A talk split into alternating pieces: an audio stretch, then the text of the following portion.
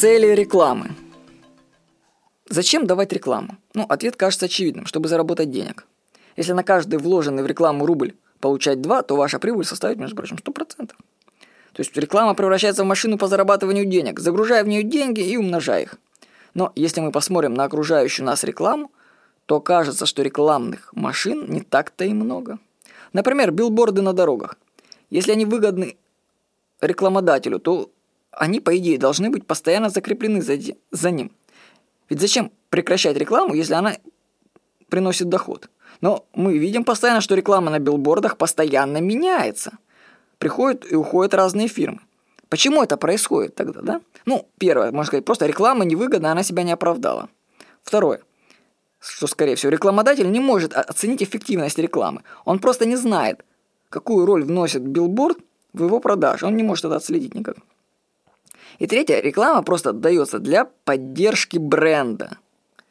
Не для того, чтобы деньги делать, прямо так сразу, а чтобы укрепить бренд, чтобы люди знали и слышали о вас. Вот пункт номер три является одним из главных для крупных компаний.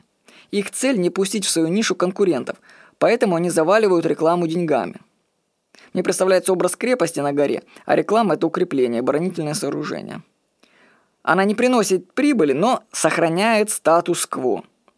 То есть для крупных фирм цели рекламы могут быть совсем другие, иногда даже нам с вами непонятны. Вот скажите, например, зачем рекламируется РЖД или Газпром? Ну, я Газпром подозреваю, для чего рекламируется на футбольных матчах, для того, чтобы репутацию страны Газпрома повышать в случае чего, когда случится. То есть, понимаете, цели совершенно другие. Так что большинство рекламы, которую вы видите, предназначено не для получения прямой прибыли. Понимаете? А совсем для других целей, которые нам даже могут быть с вами непонятны. Поэтому не стоит копировать поведение компаний, преследующих в рекламе цели, отличные от ваших. От того, что новая фирма даст рекламу на Первом канале в прайм-тайм, я вас уверяю, ничего не изменится. Она, такая реклама, скорее всего, не сработает.